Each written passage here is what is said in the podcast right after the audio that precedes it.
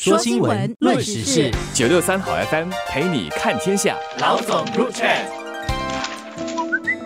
各位听众，大家好，我是新民日报的朱志伟。大家好，我是联合早报的郭丽娟。尽管大型的连锁超市要到明年中才规定必须征收一次性购物袋的费用，不过有许多的零售业者，包括一些邻里小型超市，其实已经开始对塑料袋收费了。基本上，他们是希望尽早培养消费者自带环保购物袋的习惯。老实说，我还挺佩服这些小超市的勇气，因为他们的同行其实还没开。开始这么做，他们就先采取了收费的做法，其实可能会吓跑一些顾客。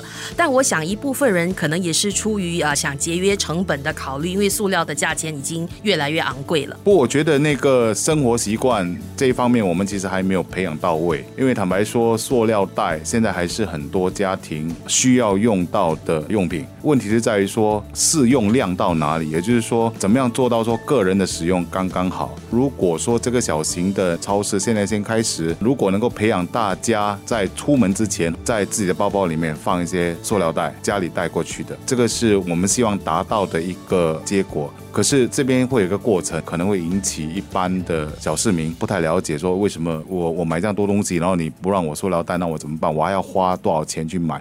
所以这个过程还是需要更多的一些公共教育，才能够达到我们必须要达到的那个目标了。很多新加坡家庭都是用塑料袋来装厨余和垃圾等等。我相信这个良好的习惯日后应该还是会保持下去的。那以后塑料袋开始收费后，我们该怎么做？那就是要学会节约使用，甚至是一个塑料袋要反复多次的使用才行。如果更大一点的来谈的话，我觉得更治本的方式其实是大家要学会如何减少制造垃圾。就是要从个人做起的话，购买的东西应该减少，不需要的东西就不要买。比如说我自己的话，出席一些活动，有一些赠品，有时候会礼貌的婉拒。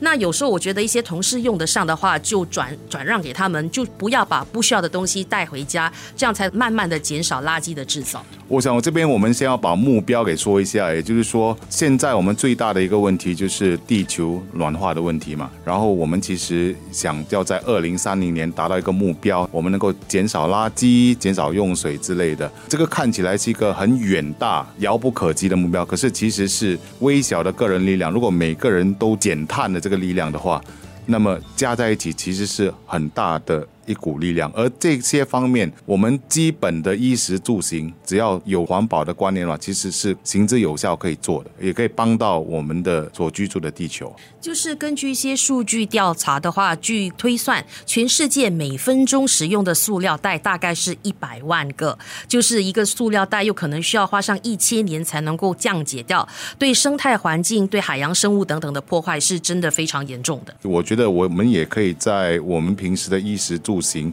通过一些行动来提倡环保，比如说吃的、用的适度就可以了，多买不用它就变成垃圾。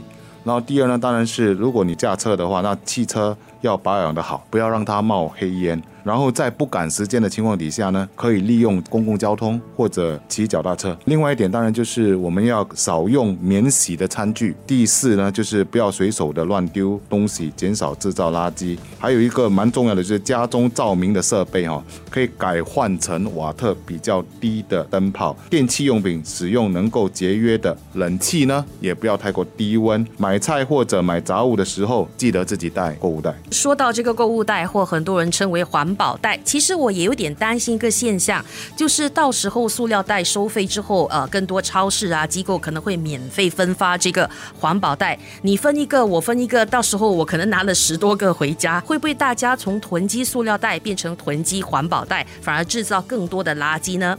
那我想各大商家可能不要太着急，要按到时候的需求才决定要定制多少环保袋，可能是比较理想的做法。所以我一直觉得环境保护其实是基于一个。个观念，这个观念就是心灵的环保，就是当你觉得自己用的东西跟吃的东西能够适度，你就会告诉自己说，我平常要做的这些行为哈，都会回到四个字：适度就好。所以回到刚才丽娟那个问题啊，是不是越收越多？那如果你越收越多了，肯定会告诉自己说，哎，足了，我这个家里已经很多了，可以的话就分发给别人。啊，所以我觉得所有的行动应该是取决于我们的一个信念，而这个信念，我觉得是呃“心灵环保”四个字可以概括的。在其他国家和地区，其实塑料袋收费的做法已经蔚然成风了。那有些国家和城市，比如说澳大利亚、非洲国家卢旺达、美国的加利福尼亚州等等，几年前就已经禁止了一次性的塑料购物袋了。这方面，新加坡起步算是比较迟的了。那我就希望这次塑料袋收费能够达到启发的作用，就是鼓励人们展开自己的减速人生。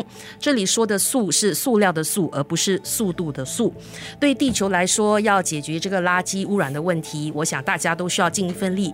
个人愿意主动采取行动，至关重要。